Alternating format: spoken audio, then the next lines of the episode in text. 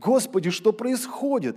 Такое чувство, как будто мы оказались в каком-то сне и не можем проснуться. Это правда, это реально, что происходит? Еще вчера мы жили в достаточно безопасном, мирном, казалось бы, обществе. У нас были свои планы, у нас были свои радости, у нас были свои перспективы, но вот мы проснулись, и что-то поменялось, все поменялось. Все поменялось, и мы не можем планировать, как раньше планировали. Мы смотрим, наши финансы просели как-то вдруг и неожиданно, независимо от нас. Мы думаем, как планировать дальше жизнь. Мы думаем, как теперь защитить наших близких, наших родственников, которые некоторые непонятно где находятся. Господи, что происходит?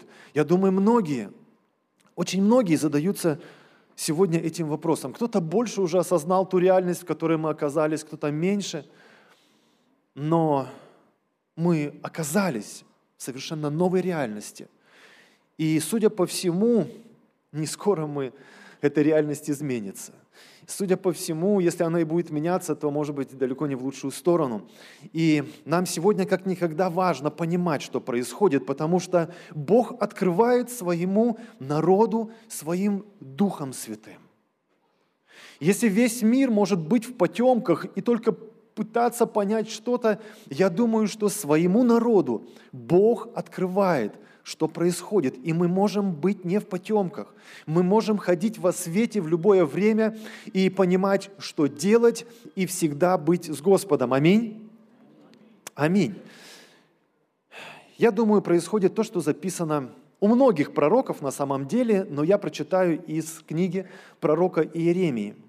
25 глава, с 31 по 38 стихи.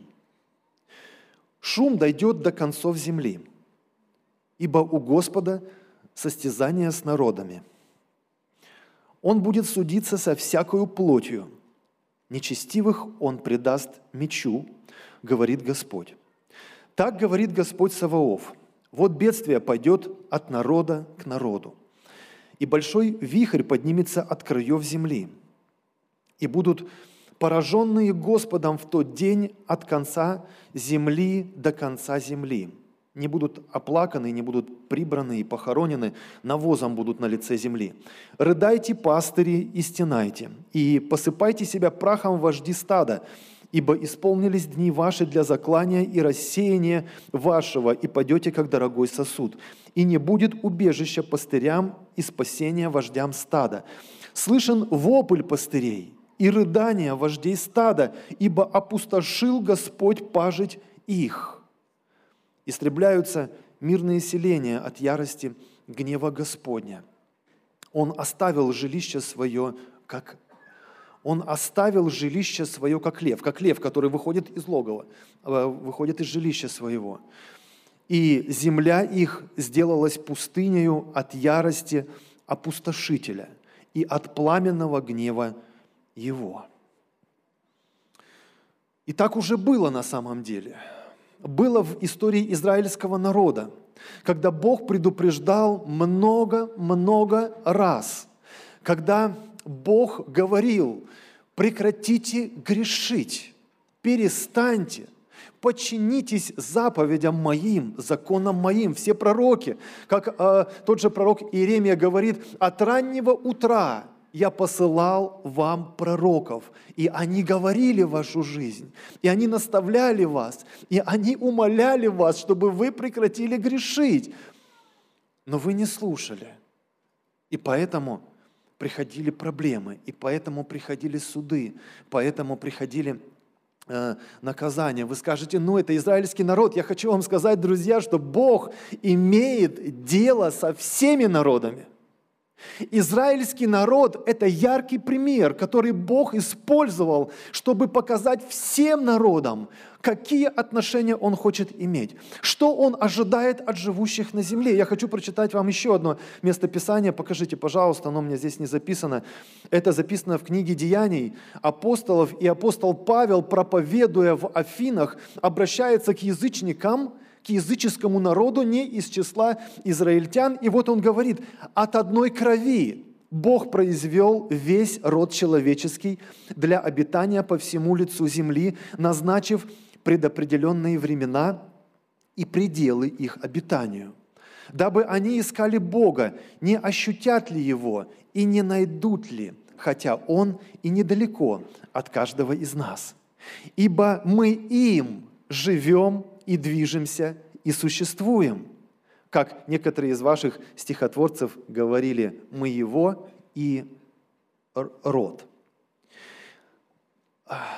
Дорогие, Бог на самом деле сотворил каждого человека. И практически все пророки пророчествовали, что в конце времен Бог будет судиться с народами. Бог будет судиться со всеми народами. Потому что Он сотворил каждого человека, и каждый человек даст отчет э, перед Богом. Давайте еще э, в конце. Итак, то, что я думаю сегодня звучит – от Бога каждому человеку, каждому народу. Итак, это чуть ниже, это же глава и в книге Деяния. Итак, оставляя времена неведения, Бог ныне повелевает людям всем, повсюду покаяться. Ибо Он назначил день, в который будет праведно судить Вселенную посредством предопределенного им мужа, подав удостоверение всем, воскресив его из мертвых и показав всем, что на этой земле это еще не все. Бог дал определенные пределы для обитания каждому народу, каждому из нас в своей жизни, чтобы мы прошли свой путь и чтобы остались верными Ему, чтобы смирились перед Ним, чтобы общались с Ним и чтобы в результате прийти в то место, которое Бог приготовил для нас, где нет уже этих пределов – где Бог будет, э, мы будем видеть Его таким, какой Он есть. Бог обличал свой народ, и не один раз обличал свой народ израильтян. И когда они смирялись, Он давал им помощь. Когда они каялись, Он Э, отвечал им и выводил их из проблемы, в которой они оказывались. Потом, когда вот это место, то, что я прочитал, э, когда пророчествовал пророк Иеремия, и он предупреждал, и он говорил, если вы не покаетесь, вас постигнет наказание. Что они делали? Они все время, они схватили его, они все время старались его просто убить и причинить какое-то зло, потому что они считали, что это в нем проблема. Он сейчас говорит открыто, он сейчас говорит против нашей жизни, против нашего города. Поэтому они так и говорили, я не буду просто все зачитывать, смертный приговор ему – и не один раз смертный приговор ему, он не должен жить, потому что он говорит против нас. Они считали, что проблема в том, что он говорит против них. Они в упор не могли увидеть, что проблема в том, что они грешат против Бога.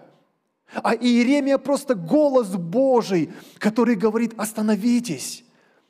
Ведь Бог не хочет вашей смерти. Ведь Бог не хочет разрушить вашу жизнь. Суды приходят Божьи не для того, чтобы избавиться от людей – Суды Божьи приходят для того, чтобы осветить, чтобы дать откровение людям, чтобы они прозрели, остановились в своих грехах, перестали грешить и получили милость от Господа.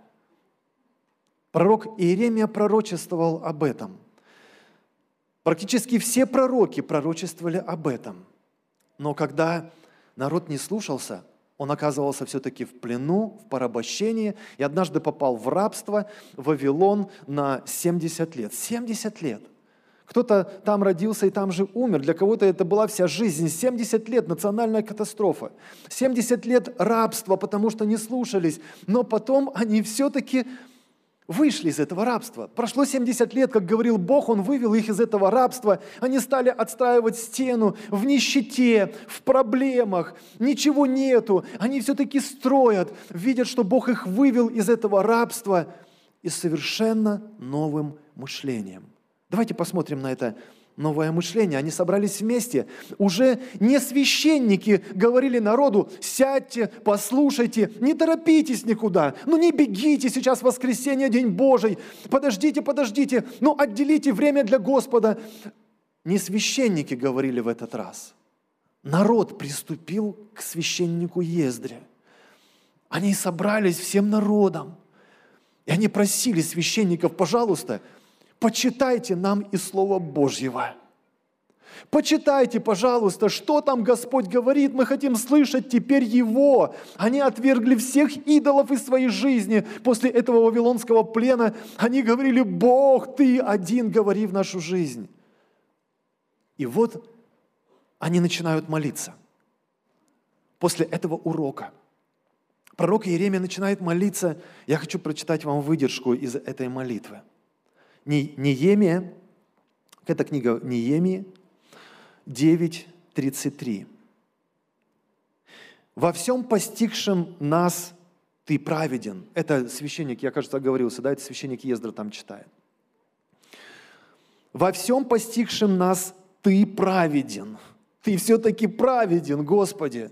Они потеряли много-много чего потеряли, но они понимают, Господи, Ты праведен, потому что Ты делал по правде, а мы виновны. Цари наши, князья наши, священники наши и отцы наши не исполняли закона Твоего и не внимали заповедям Твоим и напоминаниям Твоим, которыми Ты напоминал им. И в Царстве Своем при великом добре Твоем, которое Ты давал им, и на обширной и тучной земле, которую Ты отделил им, они не служили Тебе и не обращались от злых дел своих. Драгоценные, я хочу сказать, что настоящая причина кровопролития – это грехи человеческие настоящая истинная причина кровопролития. Если вы будете изучать историю, если вы вникнете в библейскую историю, понятно, э, обычную светскую историю можно трактовать по-разному, и каждый ее в своем государстве трактует по-разному. Но Библия, единое слово Божье. Я слышал недавно, как один пример был во время Великой Отечественной войны, и там, значит, это один из епископов, кстати, рассказывал, и там его бабушка, она старалась сохранить своих она старалась сохранить э, солдат, которые пришли э, к ней, а территория была оккупирована, и там значит, фашисты находились на этой территории, э, в этой деревне, и она принимала несколько человек, и она, а, а на столе у нее лежала Библия. Она их прятала там где-то на чердаке, где-то прятала, а на столе лежала Библия. И однажды пришел один э, немец, и он увидел эту Библию. Он ушел, потом пришел, принес свою Библию и начал сверять, открывать ее и начал сверять со своей. И он сверял, что там, что там, что там. Он увидел, это одна Библия. Она верит в того же Бога, в которого и я. И после этого он приносил ей еду, даже сам того не понимая, получается, кормил и тех э, значит, русских э, людей, которые там э, прятались, и, и помогал. Все, ушла всякая распря. Он содержал ее и кормил, и помогал, и защищал. Понимаете, Слово Божье, оно едино. Слово Божье – это настоящая истина. И та история, которая записана в Слове Божьем, она истина настоящая.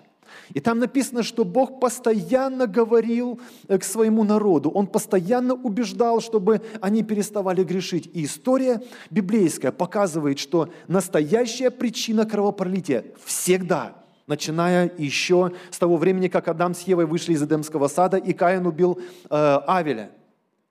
Всегда это последствия грехов. Кровопролитие – это всегда определенный суд Божий. Это всегда наказание определенное. Это всегда последствия грехопадения.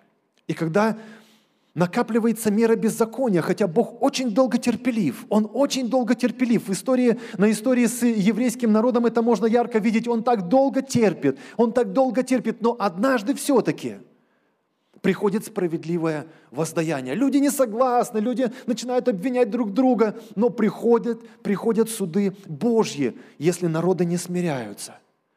На протяжении долгого времени Бог показывал этот пример с израильским народом, но все пророки пророчествовали о том, что в последнее время у Бога будет суд со всеми народами со всеми людьми, живущими на земле. Вы скажете, как же так? Ну, народ еврейский, понятно, Бог их избрал, и вот Он с ним жил, они, Он им говорил, поэтому они знали закон Божий.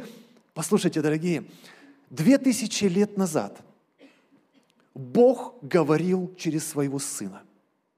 Иисус Христос пришел с неба на эту землю в образе человека. И уже не просто пророк человеческий говорил к людям, живущим на земле. Нет, сам Сын Божий пришел на эту землю безгрешный и проповедовал всем людям. То же самое, что говорил закон до этого, то же самое, что говорили пророки. Он говорил, покайтесь, приблизилось Царство Божье.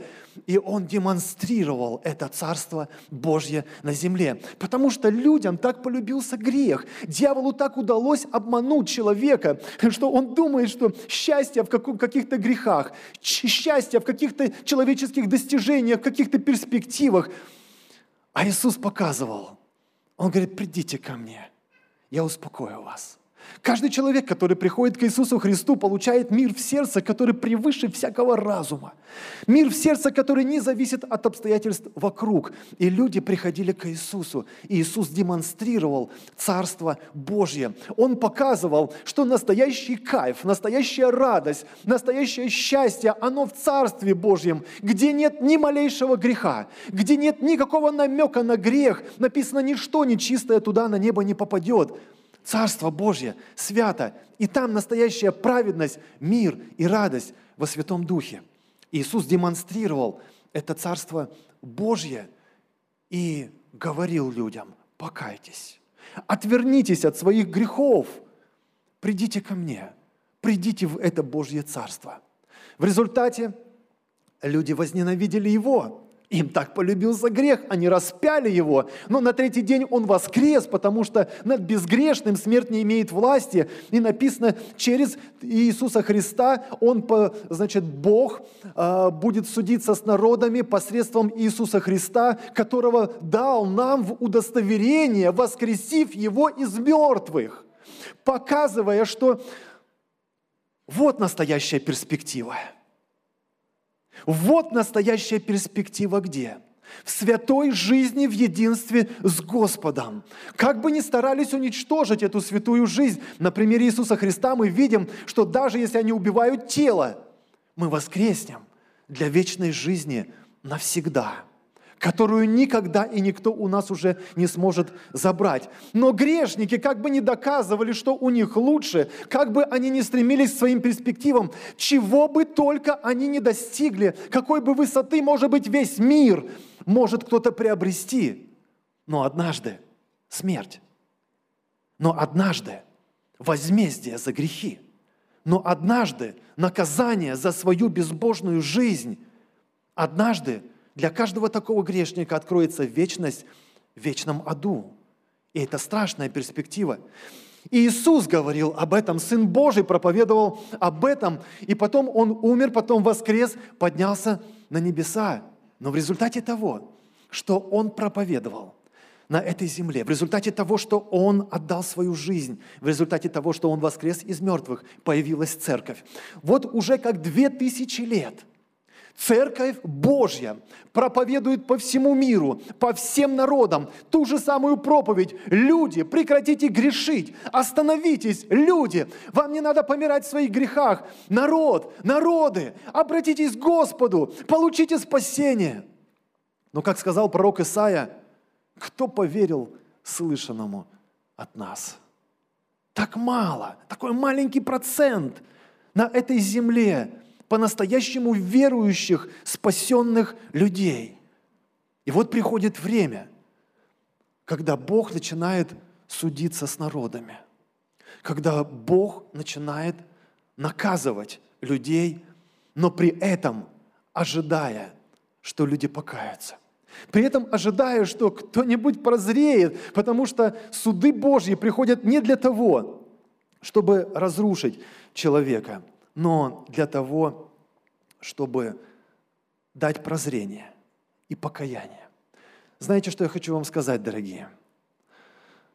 Суды Божьи начинаются, кто-то может продолжить, с Дома Божьего. Апостол Петр сказал именно так в первом послании Петра, записано это в 4 главе в 17 стихе. «Ибо время начаться суду с Дома Божьего». Я думаю, сегодня это означает то, что мы первые, кто должен в это время прозреть, что происходит. Мы первые, кто должны принести свое покаяние перед Богом. Мы первые, кто должны просить милости и прощения за то, что происходит прямо сейчас. Время начаться суду с Дома Божьего. Бог хочет, чтобы церковь его сегодня прозрела. Только прозрение это происходит почему-то не быстро. Один человек на этой неделе спросил у меня, ну, что ж вы сейчас молитесь и так много говорите об этом конфликте? Что, что же вы не говорили? Этот конфликт уже 8 лет длится. Там на Украине, там бомбили, там, значит, разрушали. Что же вы только сейчас договори, заговорили? Ответ очень простой. Раньше, простите меня, но я даже, если меня раньше спросили, что такое ДНР, э, ЛНР, э, я бы, скорее всего, даже не ответил. Что-то там, где-то конфликт какой-то непонятный, меня напрямую это не касалось. Поэтому я особо не вникал, особо и не молился, особо мы и не говорили. Может быть, где-то в узких кругах кто-то общался, пытаясь понять, что там происходит, но по большому счету нет. Я за себя могу сказать, да, я был далек от этого, пока сынок не оказался где-то там. Пока наши дети-сироты не оказались, которым мы служили, там не оказались в опасности э, попасть под обстрел. Тогда вдруг то, что казалось таким далеким, стало таким близким. Поэтому да, когда суды Божьи пришли и коснулись моего дома, конечно, я возопил к Богу, конечно, я по-другому стал молиться, конечно, по-другому мы череду постов сделали, конечно, все меняется. Время начаться суду с Дома Божьего, драгоценные. Мы вошли в то время, которое, где вот эти все ситуации, они коснутся каждого дома – Никто из нас не спрячется от этой печи, никто из нас не сможет избежать. Мы уже находимся все вместе в этой ситуации. И время начаться суду с Дома Божьего – это значит время, во-первых, прозреть Церкви Божьей. Я периодически думал, Господи, что может изменить нашу церковь? Мы так уютно сидим на своих местах. Простите, я правда так размышлял. Потому что есть какой-то призыв там на Белкин дом, еще куда-то, поехать на миссию, что-то сделать для Господа. Мне казалось, Скорее всего, но так и было, что такие как будто малоподвижные. Простите, я не обличаю, я люблю, я сам один из нас, вот всех здесь. Это мы все одна семья, но мы можем, я думаю, откровенно говорить. Не так быстры мы были на подъем. Не так активны в том, чтобы куда-то бежать, что-то делать. Да, мы хотим что-то делать, мы делаем, что можем по силам, по возможностям, но так, чтобы и свое не потерять. Как сегодня э, Константин э, мысль очень яркую сказал, на мой взгляд, приводя этот пример, что да, кто-то ехал там со своей перспективой, у кого-то тюки были набиты каким-то имуществом, они представляли, что продадут, может быть, какую-то выгоду будут. Все, забыли про выгоду. Они уже эти тюки просто сбрасывают в этот шторм, они просто сбрасывают, лишь бы жизнь свою сохранить. Драгоценно. А кто-то мог не сбрасывать, а кто-то мог дальше держаться и потонуть потом вместе с этими тюками. Время поднять головы свои. Иисус говорил, когда вы увидите все это сбывающимся, то восклоните головы свои. Оторвите, наконец-то, взгляд от земного. Сегодня кто-то из наших детей цитировал это место Писания, что «горнего ищите». Христа, который там одесную Бога, Его ищите.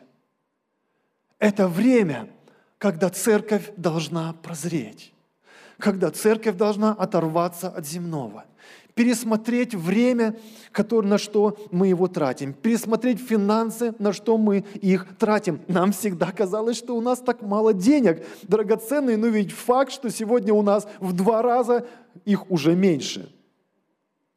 Просто вот так. И мы ничего не купили, и мы ни на что не потратили, их просто стало в два раза меньше. В связи с этой вдруг дикой инфляцией, которая произошла – нам надо прозреть. То, как было, уже не будет. Если мы не прозреем, мы можем потонуть вместе с этим миром. Но если мы прозреем, Писание говорит, многие в это время очистятся, убелятся, усилятся и смогут действовать. Я верю, что это о многих из нас. Я верю, что это о нашей церкви. Если то было не о нашей церкви, то это о нашей церкви. Я верю, что мы прозреем, что мы поднимемся, и в результате сможем многих осветить также. Это время для молитвы. Поэтому мы взяли три раза в неделю, э, как минимум, молиться за э, все, что происходит. Вы скажете, о чем ты молишься? Я скажу, о чем я молюсь. Я молюсь, во-первых, я прошу прощения, я сам каюсь. Я говорю, Господи, конечно, можно было это время более эффективно использовать, то время благоприятное, которое было. Господи, прости меня – Прости, Боже, что я не видел, что для меня тот конфликт так далеко был, пока меня это не коснулось. Я не гружусь чувством вины, но я делаю то, что я считаю должен сегодня делать. Сегодня нам на самом деле надо каяться перед Богом, потому что суды Божьи приходят на грех. А грех это даже когда ты понимаешь, что нужно делать добро и не делаешь. Если вы помните, Писание говорит, и это грех – Сколько того, что мы понимали, нужно сделать и не сделали? Сколько молитв, которые мы обещали, что утром начнем молиться, и не вставали и не молились? Сколько мы не сделали того, что Бог нам открывал и показывал? Это время для покаяния. И я говорю, прости, Бог. Помилуй, прости, Господь. Вы знаете, Бог не хочет разрушить грешников. Бог не хочет стереть с лица земли все человечество, но Он хочет, чтобы все прозрели. периодически я слышу это место Писания, и оно мне очень нравится, что суд, точнее, милость Божья, что делает? Превозносится над судами. Но я хочу вам сказать, что милость Божья не падает просто так с потолка. Милость Божья приходит на покаяние. Если мы хотим, это детский сад, размышлять, что просто милость Божья превозносится над судом, поэтому давайте просим, Господи, прос, значит, помилуй, Господи, помилуй, пусть все прекратится, пусть все остановится. Мы что, на самом деле лучше понимаем, как что должно остановиться? Мы что, на самом деле думаем, что Бог что-то ошибся, перепутал, не досмотрел, и что-то начало происходить, то, что без Его контроля, и мы тут, о, о, Господь, подожди, ты посмотри уже, сколько людей погибло. Да нет, не так. Бог царствует. Он царь. Он над всей землей. И Он имеет дело со всеми народами, с каждым человеком, живущим на этой земле. И это Он сегодня говорит.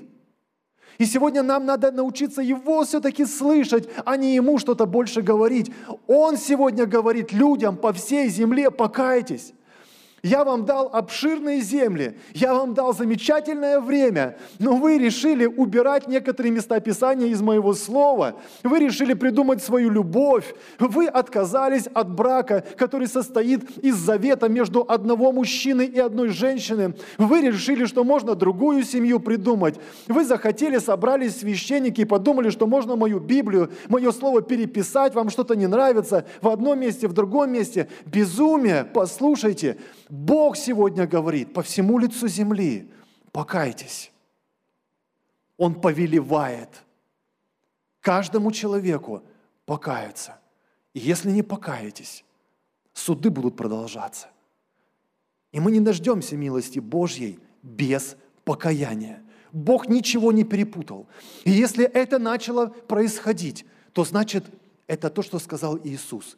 «Ибо всему надлежит быть».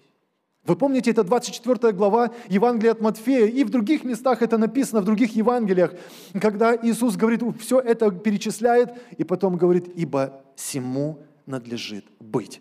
Если это начало происходить, пришло время, всему надлежит быть. Нам не надо заставлять Бога что-то поменять. Нам надо увидеть нашу часть. И часть моя, во-первых, это покаяться перед Богом. Второе, о чем я молюсь, я молюсь о покаянии для царей. Я молюсь о покаянии для правителей. Я не прошу, чтобы Бог их простил, потому что у Бога больше милости и любви, чем у меня. Мне не надо объяснять Богу, что надо кого-то простить. Но мне надо молиться, чтобы этот человек покаялся, и тогда Бог по-любому его простит. Я молюсь, Господи, дай им покаяние. Дай им прозрение, дай им услышать вопль матерей, которые теряют своих детей. Господи, дай им прозреть и увидеть, что происходит и не останавливается. Помоги им смириться перед Тобой и взыскать Твою волю. Признать свои грехи и покаяться. Я молюсь о покаянии. Я помню, как мы не так давно читали, мы читали пророчество – Чье пророчество, может быть, братья мне напомнят, чье пророчество, очень яркое пророчество, где там э, говорится, что это не время массовой евангелизации, но это время для спасения ключевых людей. Я хочу напомнить вам эти слова, эти пророчества. Недавно они в наших чатах где-то шли. Может быть, кто-то... Лестер Самрал, да, спасибо, Света. Именно так. Он пророчествовал, это яркое пророчество, оно на самом деле от Бога, по всей видимости, и он говорит, приходит время, и скорее всего мы сейчас живем, когда это не время для массовых евангелизаций, это не время для чего-то пышного, когда толпы людей будут обращаться к Господу, но это время для спасения ключевых людей, через которые толпы людей спасутся.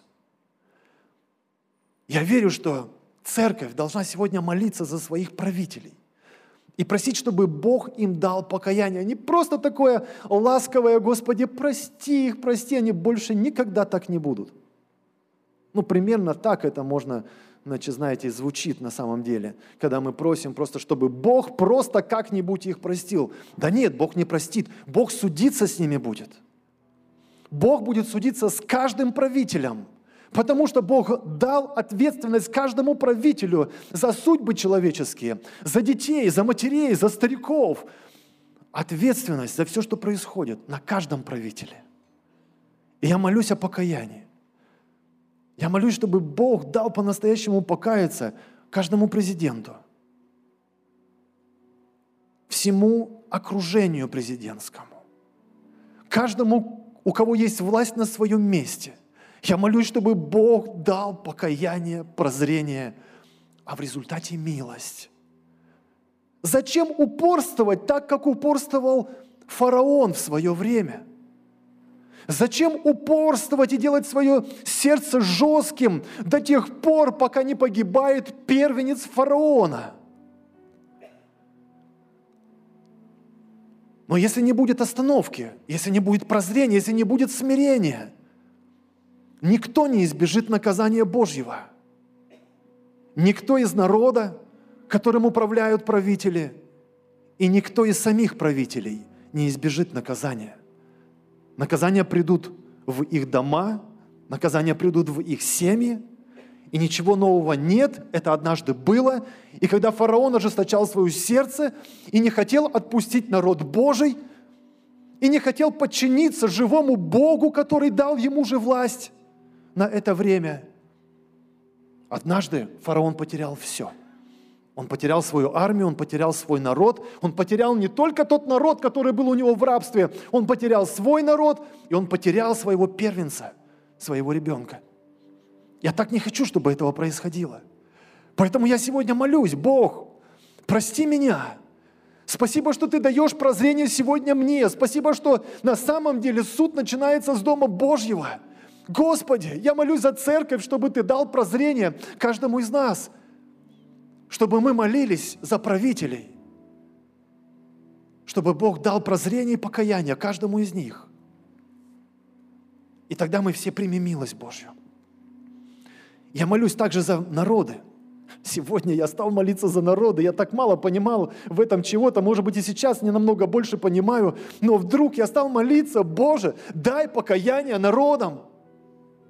Я молюсь сегодня не просто о процветании, успеха, взаимодействия между народами. Я прошу покаяния для себя, для правителей и для народов наших которые обезумели, простите, живя на своей тучной земле, которые потеряли все ориентиры, которые издеваются, смеются над Богом, над Иисусом Христом, который пришел однажды на эту землю ради каждого из них, чтобы отдать свою жизнь, чтобы пролить свою кровь, чтобы взять наказание всего мира за грехи человеческие на себя. Он, который испил эту чашу до дна.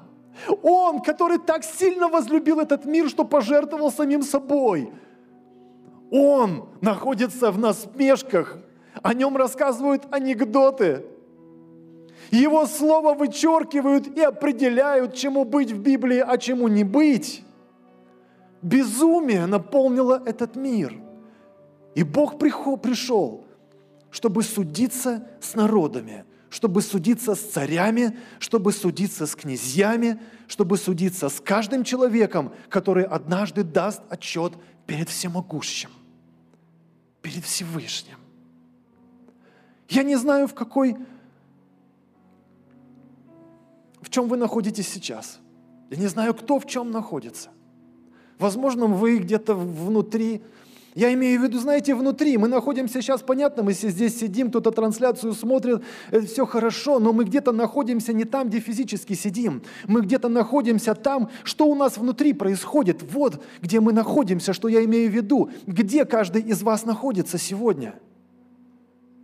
Где ваши мысли, где ваши чувства, где ваши молитвы?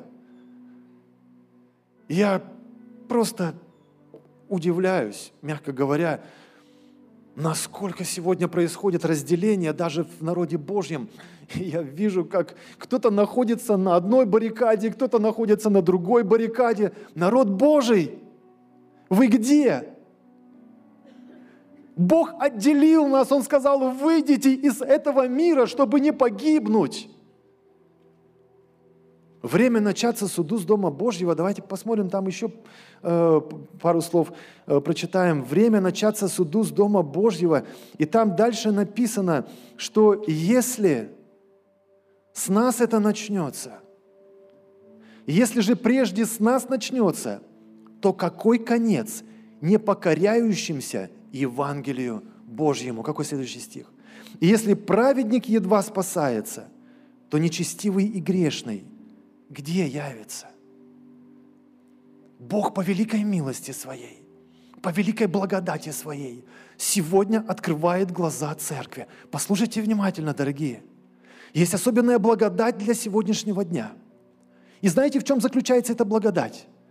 Эта благодать заключается в том, чтобы чувствовать сердце Бога. Вы его никогда не сможете почувствовать просто от того, что захочете почувствовать. Но сегодня время, когда Бог многим из вас дает сострадание. Сегодня время, когда Бог многим из вас дает милость, дает молитву.